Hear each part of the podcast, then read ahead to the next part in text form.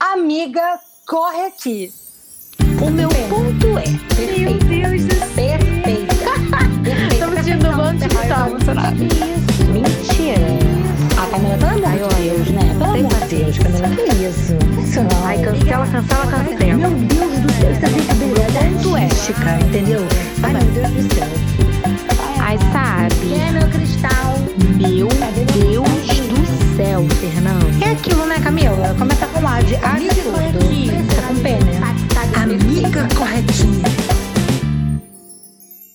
Oi, eu sou a Fernanda. Oi, eu sou a Camila e nós somos as vozes deste podcast que você pode encontrar nas redes sociais com o arroba Amiga Corre Aqui, no Instagram, o Amiga com X, Amix Corre Aqui, e pelo e-mail, contato amigacorreaqui, arroba gmail.com. E hoje nós vamos falar sobre um assunto que, sério, gente, emociona muito a gente aqui. A gente fica assim, ó, coração ó, batendo mais rápido, que é artistas brasileiros. Exatamente. E amiga, corre aqui, porque a gente vai te falar um pouco sobre esse mundo de artistas brasileiros que nos tocam e que nem sempre são os grandes conhecidos pela grande mídia, né? Eu e a Camila, a gente fez uma curadoria pessoal, a gente focou em artistas independentes e também artistas que não são independentes, mas que o grande público nem sempre conhece a importância, a obra, enfim, todo o legado para é, a cultura brasileira. Então é um episódio muito especial que eu tô muito feliz de gravar e espero que vocês gostem. É, eu acho que a gente também quer alertar, né, um pouco para as pessoas olharem para esse mundo, para valorizar a arte brasileira. A gente está dando foco nos artistas aqui, na arte em geral, mas é, existem muitas outras formas de arte, que não, não só que a gente vai falar. É, acho que nós, como brasileiros, né, e como, como mulheres artistas, né, é importante a gente acabar abraçando essa causa e incentivar, né, porque às vezes tem uma pessoa do outro lado que precisa ouvir isso, a gente está aqui para te dar a coragem que você precisa para ir lá e fazer acontecer. Então, na verdade, eu acho que esse episódio também é um grande abraço, né, amiga? Um grande abraço a todo esse mundo da arte que a gente tanto ama e valoriza. É aquele ditado, né? Todo mundo é gente, mas ninguém é igual. Para mim foi um grande abraço porque eu venho há um tempo já pesquisando música brasileira, buscando referências e principalmente mulheres compositoras, né? Porque eu sou compositora, enfim, e eu quero encontrar as minhas semelhantes. E ano passado eu participei de um projeto, vou falar rapidinho dele aqui, tá, Camila? Pode falar? Claro, né? Eba, o ASA, tá? Que é do Oi Futuro com o British Council, que é um projeto muito incrível. Eu ia falar um palavrão, mas não pode, né? Então, é um projeto muito incrível que visa incentivar mulheres na música e no som. Então, são 50 mulheres por edição. Eu participei da segunda edição, fiquei muito feliz. E lá eu desenvolvi um projeto com outras amigas, cantoras e compositoras, de pesquisar as nossas antepassadas, né? Quem foram as compositoras brasileiras, o que está por trás da música brasileira. A gente descobriu várias histórias incríveis, inclusive de uma mulher que ela era dona das músicas de sucesso do marido. Eu esqueci quem era o cantor, mas era um cantor de samba muito famoso lá dos anos 50. E, na verdade, quem fazia as músicas eram a mulher dele. Então a gente acessou essas histórias. E quando a Camila deu essa ideia do tema de hoje, me veio assim tudo isso que eu andei pesquisando, que eu andei descobrindo. Então eu optei falar de mulheres que fizeram a diferença até na minha vida e com a intenção de também inspirar vocês através dessas histórias que eu vou trazer aqui hoje e que a Camila também vai trazer as dela. Sim, porque é um tema que a gente ama muito, que nos emociona muito e que a gente acha super necessário e super condizente também, né, com o que a gente, na nossa proposta do nosso querido podcast. Porque o Amiga Corriga também é para isso, né, também é para apoiar e para incentivar tudo, todas as amizades e todas as novas pessoas que surgem pelo nosso caminho, também aquelas pessoas que a gente não conhece, mas que às vezes conhece a voz, não é mesmo? Como é a nossa voz aqui. Então, acho que é isso, é um grande incentivo e uma grande forma de dizer que a gente apoia, que a gente escuta e vê vocês, né? Total, e assim, além dos artistas independentes, que a gente já vinha aqui falando há alguns episódios, também tem aqueles artistas. Isso foi uma coisa que me marcou muito, por exemplo, quando teve a morte do Cristiano Araújo em 2015, que tiveram 40 mil pessoas no velório dele. Mas em cidades como Rio de Janeiro, muita gente se perguntou quem era ele, né? Então, assim, o Brasil é enorme, a gente tem artistas que não conseguem chegar no território nacional. Então, esse foi um outro caminho, Camila, que eu peguei para o dia de hoje que são artistas que têm uma importância no legado imenso, assim, sabe? Só que muitas vezes a gente não sabe quem é. Ou até a gente sabe a música, mas não associa, sabe? A imagem. É muito doido, porque eu fico pensando muito que a gente deve valorizar não só né, os artistas, mas as pessoas em si, porque é todo um trabalho e é todo um desgaste, tanto físico quanto emocional, para fazer aquilo ali. E quando a gente fala de troca, a gente fala muito disso, né? De você é olhar para aquele trabalho daquela pessoa e valorizar. Aí às vezes você não precisa amar, sabe? Gosto é muito pessoal, cada um tem um gosto, mas você não precisa é, menosprezar, né? E, e de falar coisas ruins a respeito de, de algo que é a vida da pessoa, assim, né? Isso também é muito importante, sabe? A troca é essencial, mas comentários, às vezes, muito odiosos, é, são muito cruéis e podem acabar, de fato, com a vida de alguém. A gente vê muito isso hoje na era da rede social, né? Que existem muitos e muitos comentários mandando a pessoa se matar. Isso é muito sério, gente. Então, por favor, não façam isso. Ai, total, gente. Olha só. Ódio não é opinião. Ódio não é opinião, sabe? Esse negócio tipo assim, ah, estou dando a minha opinião. Só que você vai no Instagram da pessoa para mandá-la se matar, dizer que ela é um lixo. Ah, pelo amor de Deus, sabe? Isso é ódio, isso é maldade, isso é crime tá? Isso pode ser visto como mil coisas, como crime de internet, cyberbullying, essas coisas todas. Não, e assim, às vezes nunca sabe quem é que tá do outro lado da tela, né? Às vezes a pessoa sofre de depressão, vê isso e é um gatilho. E aí? É, gente, se não gosta, não vê. Não consome. Olha eu já me revoltando no início do episódio. não deu nem uma hora. Puta, eu já tô puto, bicho. Não era nem sete e meia da manhã, eu já tava puto. Mas, Fê, o meu ponto... É que, amiga, eu tô lembrando aqui de um caso, que eu não vou citar nomes não, mas tem uma é, pessoa... Eu também tô. Acho que a gente tá lembrando do mesmo caso, eu acho. Pois é, a gente, é só não ver. É só não procurar. Tem tanta coisa na internet, tem um Spotify inteirinho pra você. Aí você vai ficar lá criticando a pessoa.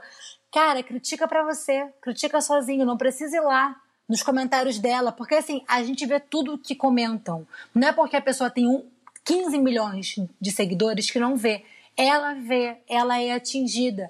Imagina que dor deve ser. Você entra numa rede social ou você abre a internet, só tem coisa negativa e de graça, com o teu nome. Cara, ninguém merece passar por isso. Não, e assim, é, essa pessoa em específico não fez nada para ninguém, né? Eu sei que existem pessoas que são mais, que são cruéis e que, enfim, acabam sendo. acabam distribuindo esse ódio por conta própria, né? Vou cortar essa edição. Não! Tá, tá com o meu chiclete pra desopilar. Mas, Fê, o meu ponto é, pegando um gancho, né, dessas redes sociais, é, hoje eu quis trazer, né, histórias de, dentre infinitas histórias, mas principalmente três autores, três escritores que começaram nas redes sociais e que eu acho que é super importante também falar do lado positivo das redes sociais, que por mais que exista todo esse ódio tem também umas coisas muito boas. E, na verdade, esse é o maior dilema que eu vivo entre mim e o meu ascendente, né? Porque é uma coisa incrível, um amor e ódio com as redes sociais, absurdamente. Eu quero começar, na verdade, falando sobre uma, uma, uma escritora que, inclusive, eu já falei aqui, eu já dei ela como dica, que é a Riane Leão, que, na verdade, ela começou, né, divulgando seus textos, é, espalhando pela cidade e também pelo perfil do Instagram, que é arroba onde jaz meu coração, onde jaz meu coração, eu nunca sei como pronunciar isso. E que hoje ela já tem dois livros físicos incríveis. Um, se eu não me engano, em 2016 passou por um financiamento coletivo para lançar, né, esse livro que foi o primeiro dela, né, o Tudo Nela Brilha e Queima, que esse livro é muito marcado, na verdade, pelo, pelo ativismo e pela defesa dos direitos das mulheres, principalmente das mulheres negras, né, porque ela como mulher negra ela conta muito sobre isso, ela fala muito sobre todo o processo que ela passou e passa ainda, né? E hoje ela já tem também o outro que é Jamais Peço Desculpas por Me Derramar. É, são livros de poesia, são livros potentes, são livros incríveis. E tudo se veio também, além, de, óbvio, de todo o esforço e toda a luta dela, é também pelas redes sociais, que ela acabou ganhando um espaço e acabou conseguindo, né, mostrar para as pessoas todo o dom que tem dentro dela.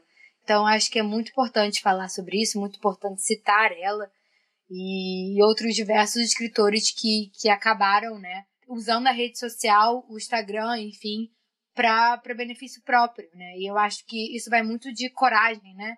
Muito de uma autoconfiança que a gente vai conquistando aos poucos para poder expor o nosso trabalho, para poder transmitir é, toda a nossa nosso amor para o mundo, né? E aí indo também um pouco, pouco nesse caminho, tem também o Acapoeta, que é o João Gente, desculpa as minhas pronúncias, tá? Eu sou péssima para pronunciar nomes, vocês já devem ter percebido. Não consegue, né? Mas enfim, João Doederlen, Doederlein, João Doeder... Doderland. Doder. É, Eu boto tudo em inglês. Tudo que eu não sei falar, ou eu boto pra inglês ou eu boto pra alemão. é, Doderland. amiga, é isso aí. João, se você estiver me ouvindo, espero que você esteja me ouvindo. Desculpa por não saber pronunciar o seu nome. Eu tenho um sério problema. É coisa da Camila isso, João. Relaxa aí, porque a Camila... Relaxa. Fernanda Lemos, ela tem dificuldade pro Lemos. Brincadeira.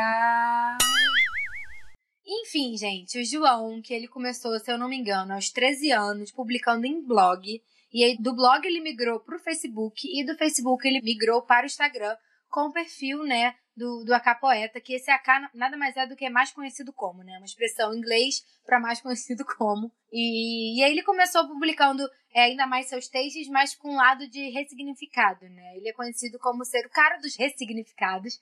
Tanto que o primeiro livro dele, né, físico, lançado, foi o livro dos ressignificados. E hoje ele já tem outro, né, que é o Coração Granada, que, se eu não me engano, é o mais novo trabalho dele. E eu amo os textos dele, eu acompanho o João, né, em todas as redes sociais, na verdade. Porque eu acho incrível, eu acho a habilidade que ele tem de transformar, né, um simples significado em algo maravilhoso, assim. É bizarro. Leio os significados dele, eu não sei se a Fê já leu algum, mas eu fico assim, meu Deus, gente. Era só um café, sabe? Ele transformou num momento de amor. Não que não seja para mim, mas é uma coisa incrível. E também tem a Duda Riedel, que eu também já falei dela aqui, mas eu não poderia falar sobre artistas que começaram na internet, né, sem falar da Duda. A Duda, que é de Fortaleza, é, veio pro Rio, né, para fazer faculdade, para fazer, enfim, o curso dela de teatro. Ela sempre quis ser atriz, escritora, está nesse caminho da arte. E ela começou no YouTube, lançando os vídeos, que aliás é incrível. Vejam os vídeos da Duda, sempre amei, assim. Depois, com o Instagram, acabou bombando, graças a Deus, conseguindo seus 100 mil seguidores. E lançou dois livros, dois e-books, né? Que é um, que é o Se Valoriza a Mulher, que ela conta histórias dela, do amor próprio. Lançou pela plataforma Hotmart. Hotmart. Ai, meu Deus, um problema pra pronunciar. E também o, o livro que é o Tu Tem Força Menina, que fala sobre toda a trajetória dela, é, enfim, vencendo um câncer que ela teve, que foi a leucemia, que é lindo demais, gente. São dois books, comprem os e-books da Duda. E hoje a Duda lançou o seu primeiro livro físico, que é lindo. Gente, chegou aqui pra mim, e sério, eu tô completamente apaixonada. Perfeita ela, cara. É um livro sensível, fala muito de amor próprio, se chama Onde Nascem as Rosas, pela editora Crivo, tá? E, Duda, sério, se você estiver vendo isso aqui, saiba que eu te amo, que eu acompanho demais seu trabalho, que eu valorizo o seu trabalho, que eu acho que você é uma pessoa de luz e que muitos dos seus textos e muitas das suas falas e frases me ajudam demais e servem como um abraço para mim. Então, muito obrigada, tá? Muito obrigada mesmo, gente. Eu acho que é super importante a gente ter essa troca, essa conexão. E a Duda é uma pessoa maravilhosa. Sigam ela no Instagram, é arroba Duda Riedel. O Riedel é R-I-E-D-E-L. E, enfim, sou completamente apaixonada. Tem vários vídeos, desde humor a vídeos mais sérios, mas sempre falando de amor próprio e de autoconfiança e de, de batalha, para você valorizar quem você é, sabe? A Duda deixa muito essa mensagem pra gente. Pura luz, né? Pura luz. A Fê conhece a Duda também, então. É, acompanhar a Duda é muito emocionante, né? A gente conhece a Duda, né? A gente fez a faculdade com ela. Duda morava no Rio para estudar e aí a gente já conhecia ela. Eu fiz algumas turmas com ela na faculdade e eu já sabia que ela era atriz e que ela tava bombando na internet com os vídeos que ela já fazia pro Instagram e pro YouTube. E quando ela descobriu o câncer, foi um baque, né? Porque assim, a gente acha que isso nunca vai acontecer perto da gente, ou que só acontece com pessoas mais velhas. E a Duda descobriu o câncer, se eu não me engano, ela tinha 24 anos na época. E, cara, ela lutou contra a leucemia de uma forma inspiradora, assim. É, ver os textos da Duda, ver os vídeos da Duda, ver o dia a dia dela é, a partir desse momento, também ajudou a mudar muita coisa na minha vida. Então, assim, a Duda é uma inspiração enorme, enorme, assim, tipo, ela vai muito longe porque a Duda é luz. E o trabalho que ela faz de empoderar meninas e mulheres é absurdo, assim, é, é muito lindo. É muito lindo de ver, de acompanhar.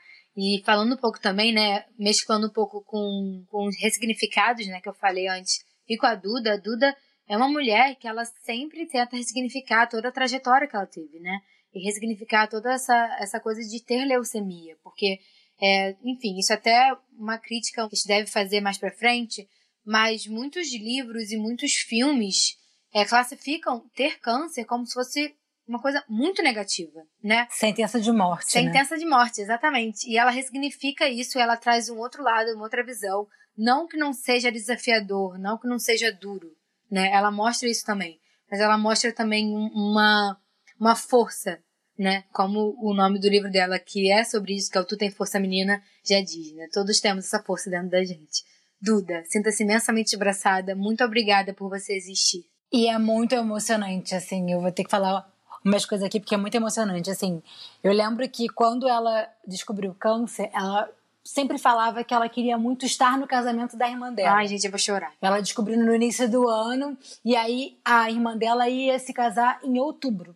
E aí ela esteve no casamento da irmã dela, não só esteve, como ela estava linda, aproveitou até o final, ficou assim no palco, foi muito legal de ver. E depois ela postou esse ano que, no mesmo dia ou na mesma época que ela descobriu o câncer, ela descobriu esse ano que a irmã dela estava grávida. Então, assim, cara, que coisa linda. Tipo, um ano depois ela ressignifica, né, a vida dela e tem uma nova vida também vindo para a família dela que sofreu tanto, né, junto com ela nessa luta. Foi um momento muito difícil para todo mundo. Então, assim, acompanhar a história da Duda e todos os presentes que o universo dá para ela é muito lindo, assim, eu amo. Duda, eu sou tua fã. Ai, eu também, Duda. Sério? Ai, gente. Sigam a Duda, vocês vão entender o que a gente tá falando. É só isso. Comprem Exatamente. os livros dela, os dois e-books e o livro físico, porque ela é, ela é uma mulher maravilhosa que eu tenho muito orgulho, assim, de, de um dia já ter conversado e falado com ela. E sempre que eu puder, eu vou enaltecer a Duda, porque ela é realmente muito, muito incrível. Sim. Enfim, né? É, indo um pouco também nessas redes sociais, eu só quero agora, na verdade, falar sobre possibilidades, né? É, por enquanto, a editora Multifoco, tá, gente? Tá, ela tá aceitando manuscritos, então enviem livros para elas. Você que é escritor, tá louco para lançar o seu livro, tem a editora Multifoco que você pode, enfim, enviar e ter um livro físico, mas também temos muitas ferramentas online, é importante a gente falar sobre isso também. Né? Assim como você pode lançar, como a Duda fez, pelo Hotmart, a gente pode também lançar pela Amazon e ou diversas outras. A Amazon tem uma ferramenta chamada KDP, que é, vamos lá, agora a aula de inglês.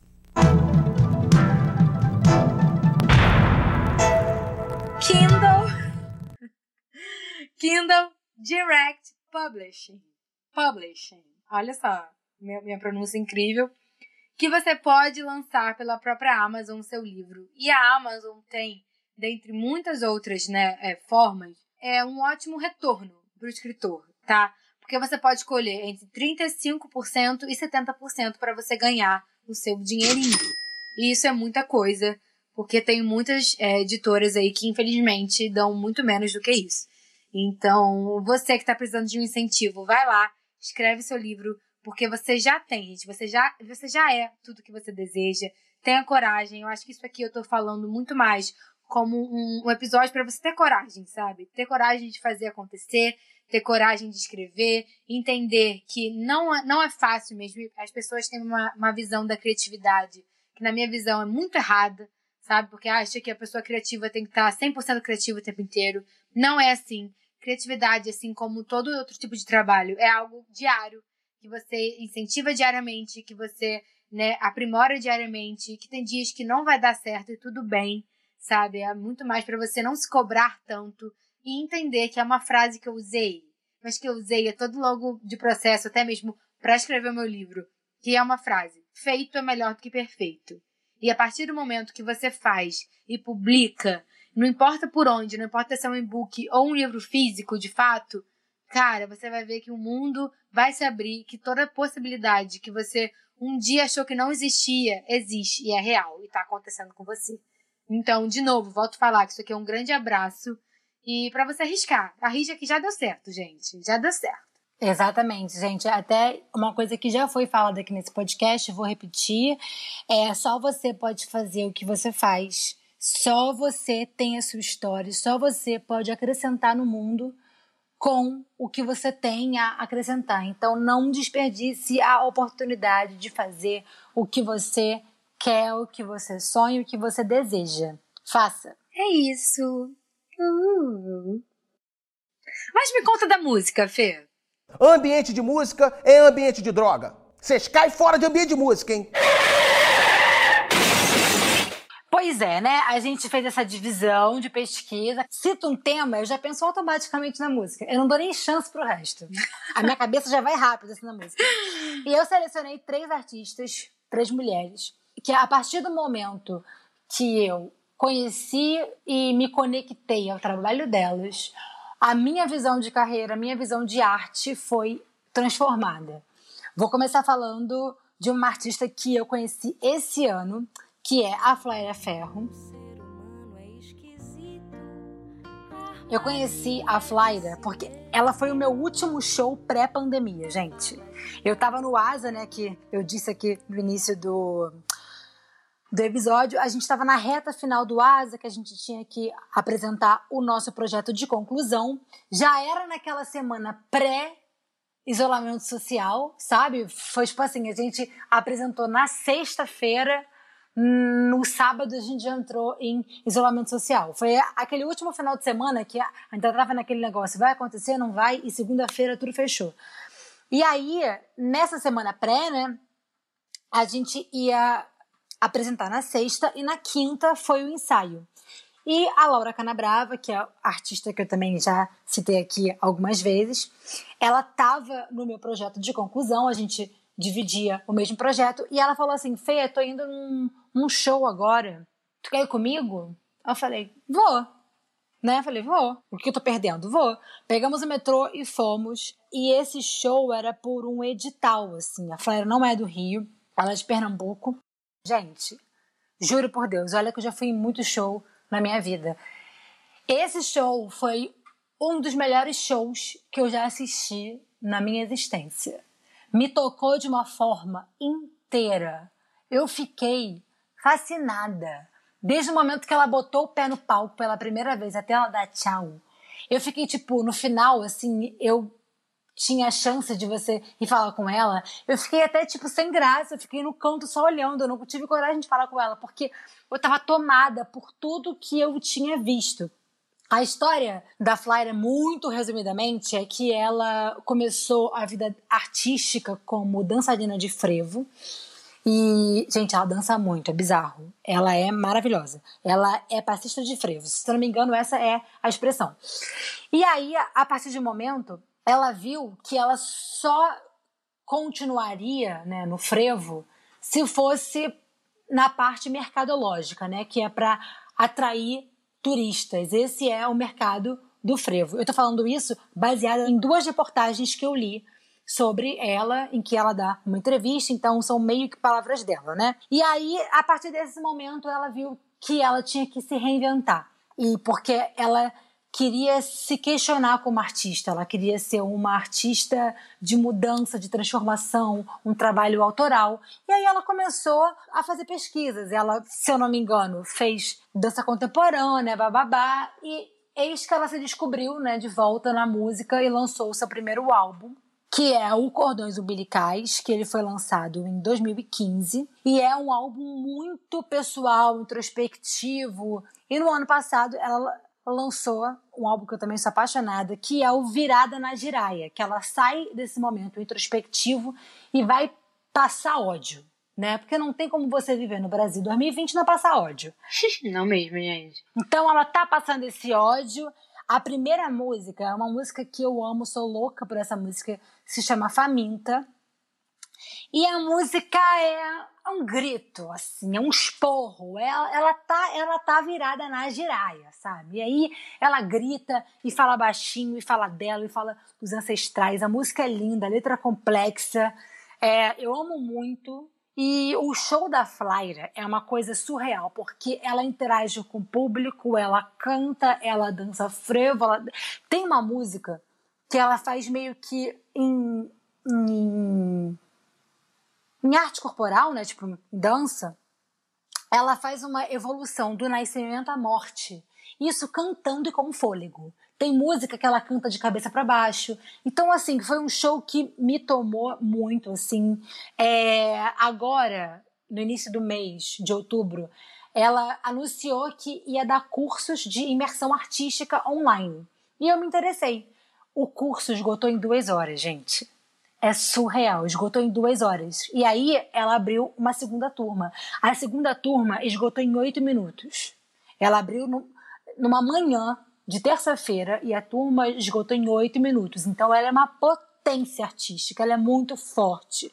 E eu destaco né, três músicas dela, que é a Faminta, né, que eu disse aqui, tem Ótima, que é muito legal, e também a é Me Curar de Mim, que até quando a Camila indicou essa música no episódio dos signos, eu fiquei muito emocionada. Gente, eu amo essa música muito. É bizarro, porque, tipo assim, eu nunca imaginei, sabe, que a Camila, tipo, também conhecesse e tal. E eu falei, é, gente, a Camila conhece a Flora, sabe? Eu não sou amiga da Flora. Flora nem me conhece.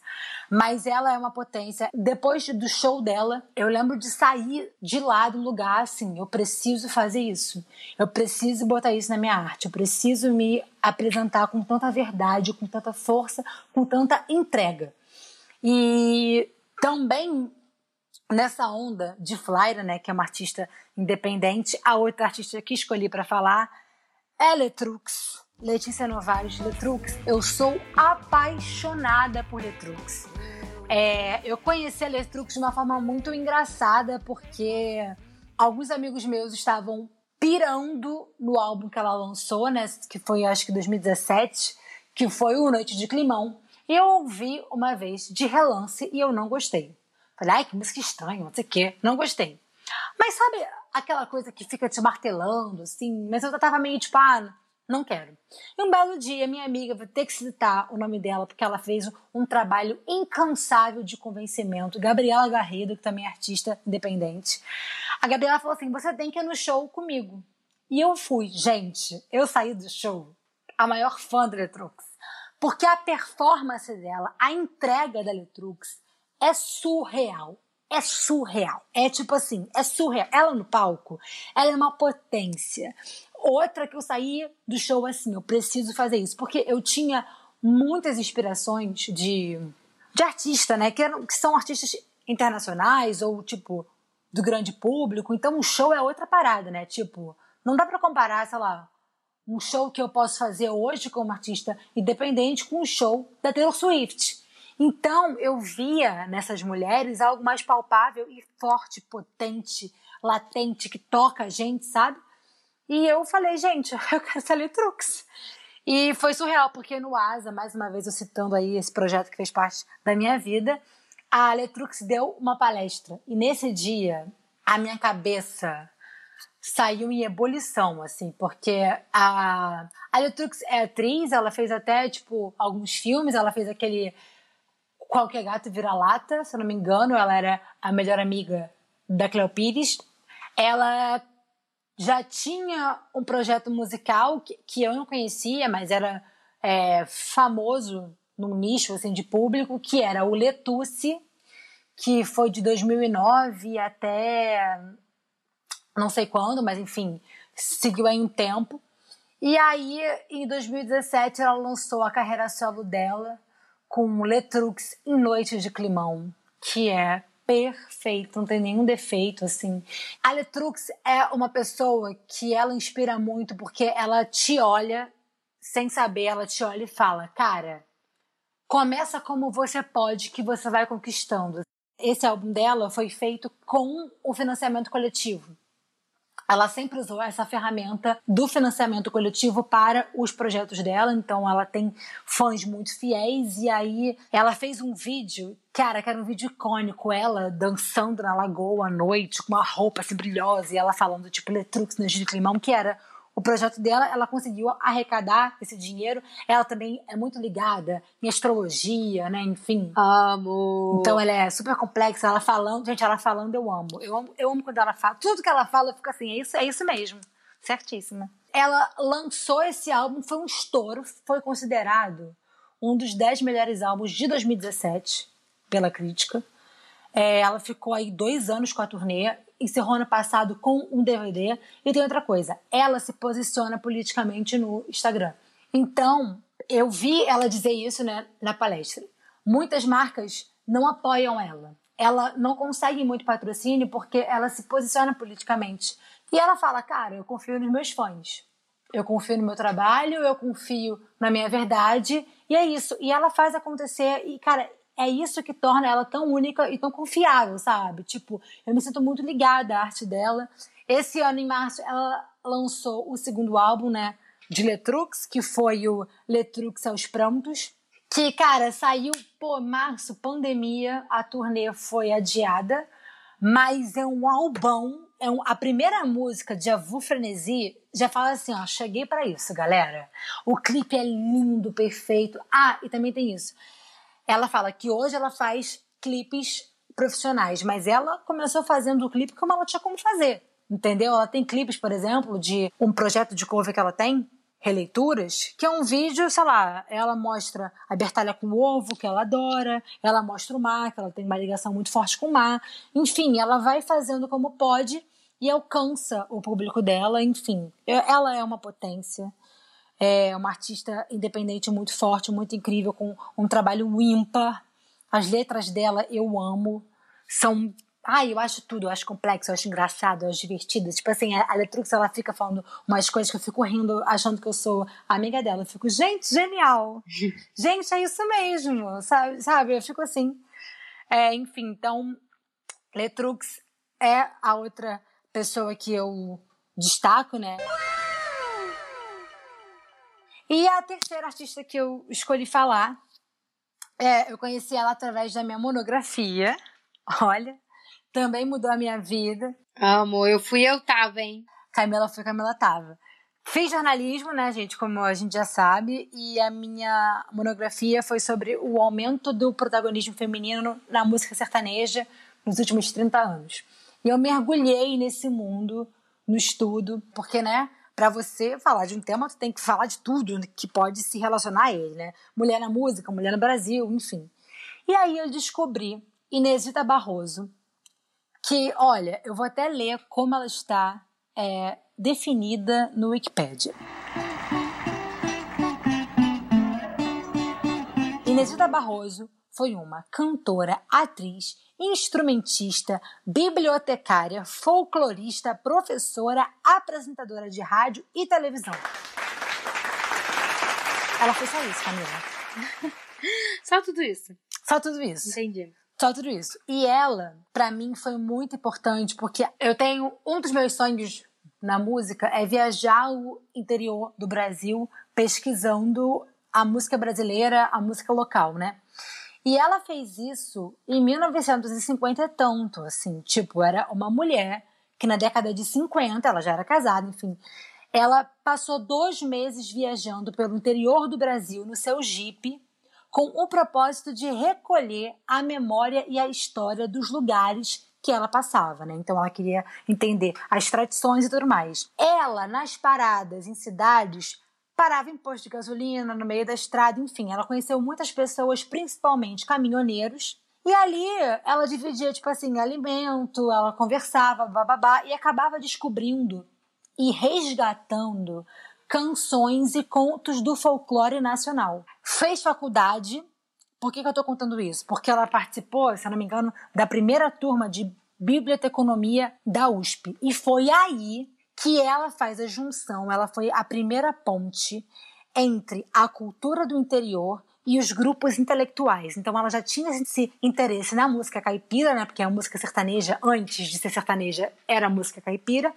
Ela leva isso para o meio da universidade e a partir daí essa música começa a ser estudada e começa a ganhar peso, a ganhar reconhecimento. Então ela tem esse trabalho muito importante. Aí você fala, Inesita Barroso, muita gente nem faz ideia de quem seja.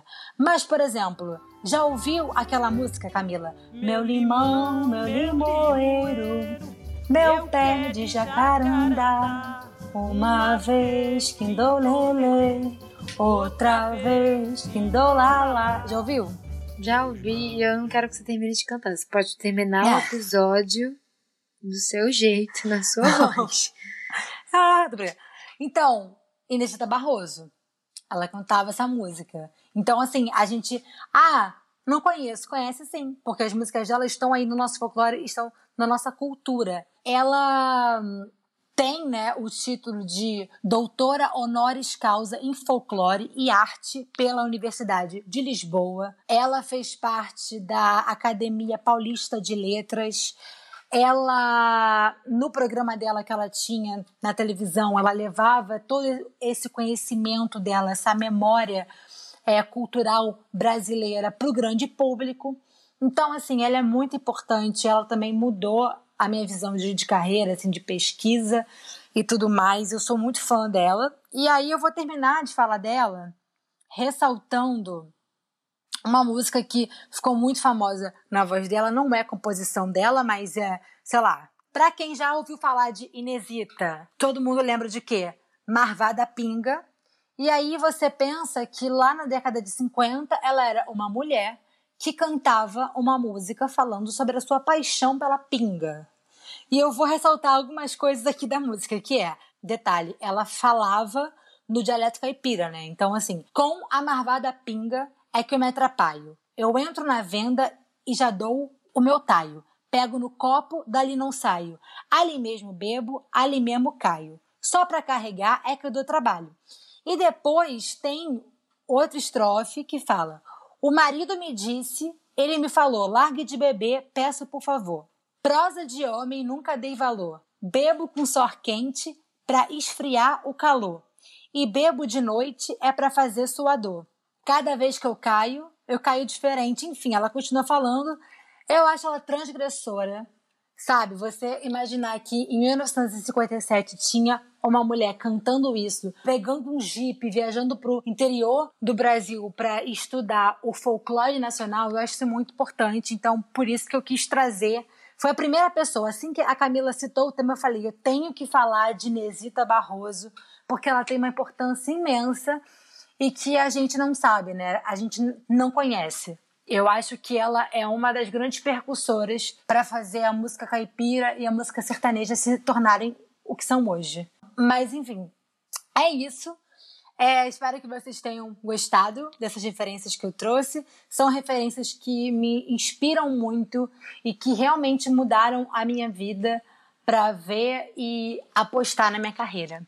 Ai, gente.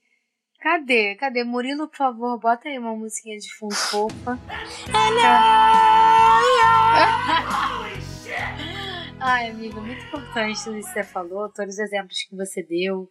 É, eu acho que assim como eu, né, muita gente não, não sabia, né, de metade das coisas que você falou, então é muito importante. Acho que isso aqui também é uma plataforma, né, da gente divulgar o que a gente ama. E é isso, né? Eu espero que, que as pessoas tenham gostado do que a gente disse e que continuem aqui com a gente ouvindo o nosso querido podcast. Total, gente, total. É, eu espero que esses exemplos, né, também façam você acreditar na sua arte e falar, eu posso, eu consigo e vou fazer. Lembrando que, assim, a Camila citou aí, né, editoras que apoiam escritores independentes, é, pensando na Inesita, pensando na Letrux, pensando na Flyra, são mulheres que são artistas e que estão sempre ressignificando e repensando as suas carreiras, pensando em como evoluir e quebrar tabus, regras, enfim. Então acho isso muito importante. Falo principalmente das mulheres, porque a gente sabe como é diferente. A própria Inesita Barroso, ela, grande cantora caipira, ela ganhava apenas um terço do cachê que os artistas homens recebiam. Então a gente vê que é, a presença das mulheres e a gente ecoar a nossa voz é muito importante. Isso é o que eu falei mais para as mulheres, né? Mas é porque também faz parte da minha pesquisa de vida, que é, enfim, Mulheres na Música. Bom, mas dito tudo isso, Camila, eu acho que chegou o momento, né? De pegar o caderninho. Exatamente. Então pega o caderninho e anota aí as nossas dicas. Olha, todo mundo que eu já mencionei aqui serve como dica, né? Quero deixar, na verdade, mais três nomes, que é o Matheus Rocha, o Iandé Albuquerque e a Isadora Sofia, são todos incríveis, todos você pode achar no Instagram, no Twitter, enfim. Gente, pesquisem esses escritores e apoiem. E, na verdade, a minha maior dica de hoje é ler o meu livro. Ai, a minha melhora! Emocionada! Tá vendendo na Amazon, vai lá, tá bom? Na Amazon, digita Meu Sonho Me Contou, de Camila Aike, que você vai encontrar o meu querido livro, que tá, gente, tá muito fofo, tá muito amorzinho, né? Minha irmã disse que chorou mais com esse livro do que que chorou com Diário de uma Paixão. Isso, na verdade, é muito grande para mim. Então, por favor, leia o meu livro, que eu juro, tá, tá, tá muito, muito, muito amorzinho, tá? Olha, gente, eu também indico o livro da Camila porque só Deus sabe a luta. Ai, muita luta, Eu, gente. eu, eu tava nessa tour desde o início. Pois é, cara. Essa tour eu estou. É isso. Enfim, mas também as minhas dicas são. Eu selecionei algumas músicas de cada artista que eu mencionei. E além disso, vou começar falando pelo Além disso, né? Livro da Rita Lee, tá? Que é Rita Lee, uma autobiografia, livro muito importante. Rita Lee, eu ia falar dela hoje, mas não ia dar tempo. É uma artista muito necessária, percussora, transgressora, maravilhosa. É, pensar que na década de 70, 80, sei lá, ela estava cantando Me Põe de Quatro no Ato, Me Enche de Amor. Assim, ela é uma mulher Perfeita. incrível. Que se hoje nós podemos ser compositoras, muito por isso é porque Rita Lee existe. Então, assim, ama Rita Lee, capricorniana, né? Então, escutem essa- essas artistas, é, leiam sobre elas, assistam do- os documentários que falam delas, enfim, que só vai te enriquecer. Exatamente. Ai, acho que é isso, né? Total, amiga, total. Digam o que vocês acharam, deixem suas sugestões, por favor. Volto aqui a reforçar as nossas redes sociais, que é arroba Amiga Corre Aqui. No Instagram, como vocês já sabem, é o Amiga com X, Amiga Corre Aqui. E o e-mail, que é contato gmail.com. E até semana que vem. Até semana que vem. Deixa aqui o meu beijo. E o meu abraço. Tchau! Tchau!